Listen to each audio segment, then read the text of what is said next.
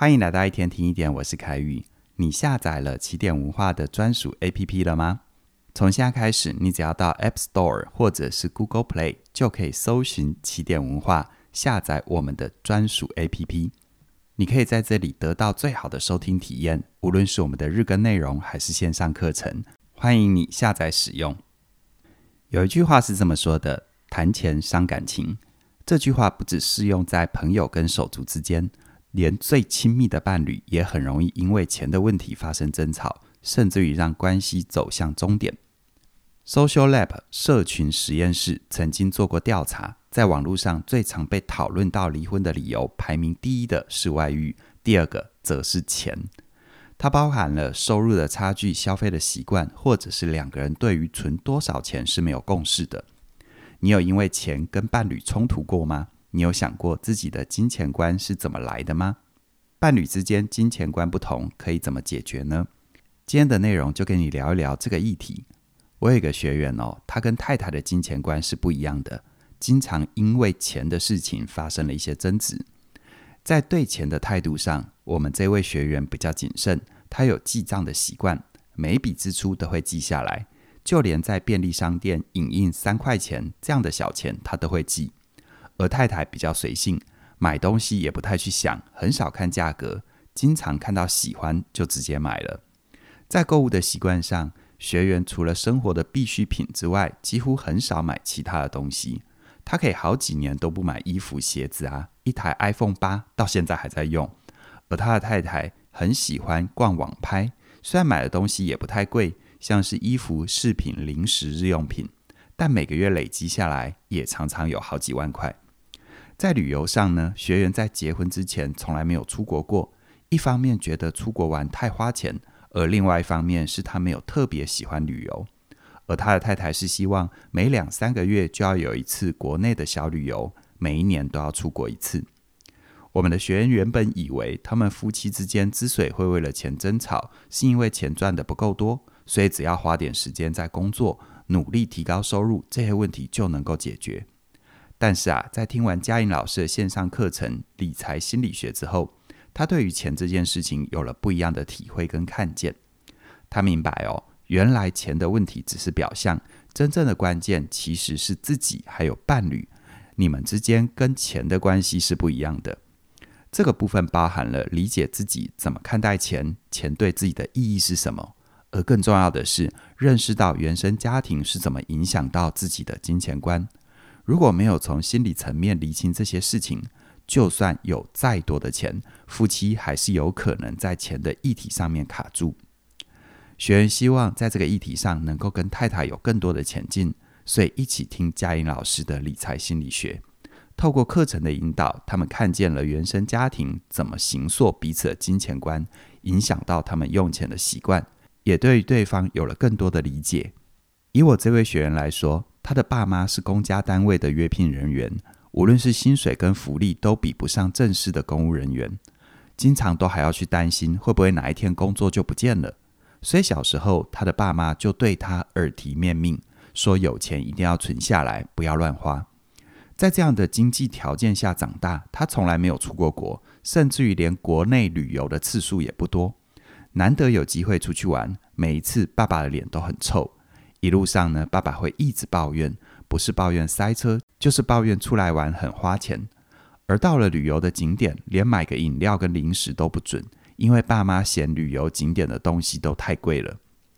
而我这位学员的太太，她的爸爸是医生，妈妈是公司的高管，家里的经济条件都不错，而她又是独生女，所以从小到大几乎是被当成公主来对待，想要什么就有什么，东西也都是用最好的。他们家每一两个月就会有国内的小旅行，而每一年也至少会出国两次。他大学在国外念书的时候，每个月也会给他三四万的零用钱，叫他不要太省，缺钱就跟家里说，不要为了省钱而苦到自己。听到这里哦，你大概就能够明白为什么这位学员跟他太太的金钱观会这么样的不同。认识了彼此的原生家庭还有金钱观的差异之后，他们进一步去思考。对方身上有哪些关于钱的观念或行为是自己很欣赏而且可以学习的呢？这位学员就发现哦，太太很有生活品味，懂得享受，知道哪些牌子的东西好用，不像自己只会买最便宜的。还有呢，他以前没有出国的习惯，觉得出国浪费钱。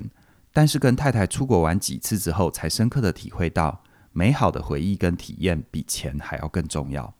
而且只要懂得一些订机票跟饭店的技巧，事前做好规划，出国玩其实没有想象当中这么的花钱。最后呢，不要把自己的生活过得这么样的节俭跟克难。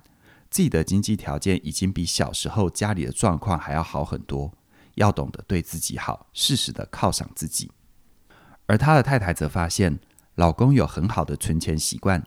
之前因为遇到一些事情需要一大笔钱，而自己又没有存钱的习惯，拿不出来。老公二话不说，马上全额汇给他，这让他很有安全感。他也很佩服老公记账的习惯，坚持了十几年。随便问他买过的东西，像是手机、电脑，甚至于是某一本书，他都能够告诉你多少钱，在哪一天买的。还有呢，老公买东西之前都会先思考，这是需要还是想要？如果是想要，有没有其他更便宜的替代方案呢？经过这一次的学习，让我的学员跟他太太更了解彼此，也更能够包容欣赏对方。每个人都会受到原生家庭的经验跟金钱观的影响。你们需要做的是去理解，而不是替对方贴上标签，或者是要求对方跟你有一样的观念。伴侣之间的感情要好，不等于你们要有一模一样的价值观，对于什么钱应该花有一样的看法。这个难度就像你要你的伴侣喜欢吃的菜都跟你一样，他不能有自己喜欢的口味跟做法，这样的生活会变得很单调，也会少很多乐趣。关键还是在于你们要对于自己花钱的习惯有所觉察，并且能够提出来做好好的讨论。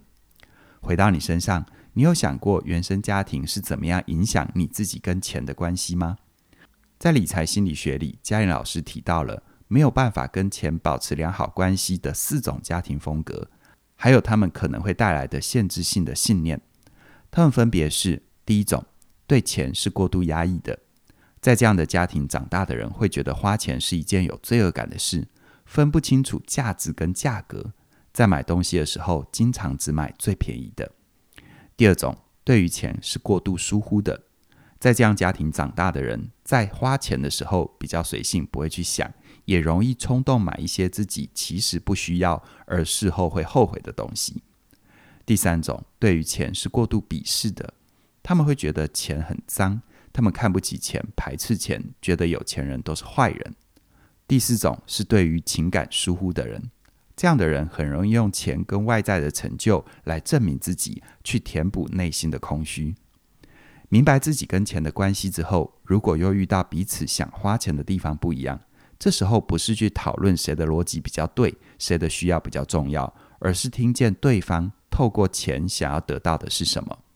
比如说，不肯花钱的人，是不是想要透过存钱来获得安全感，害怕自己乱花钱会被骂？承接对方心中的在乎，在合理的预算之内，鼓励对方透过练习花一点小钱，改变对钱的感受，会比吵架来得更有用。如果你想要在钱的议题上面有更多的前进，很鼓励你现在就加入理财心理学。只要你在十二月四号之前加入，就可以享受两百元的折扣。而如果你同时加入理财心理学跟成为你想要的改变这两门线上课，就可以一次省下六百元。详细的课程资讯在我们的影片说明里都有连结，期待你的加入。那么今天就跟你聊到这边了，谢谢你的收听，我们再会。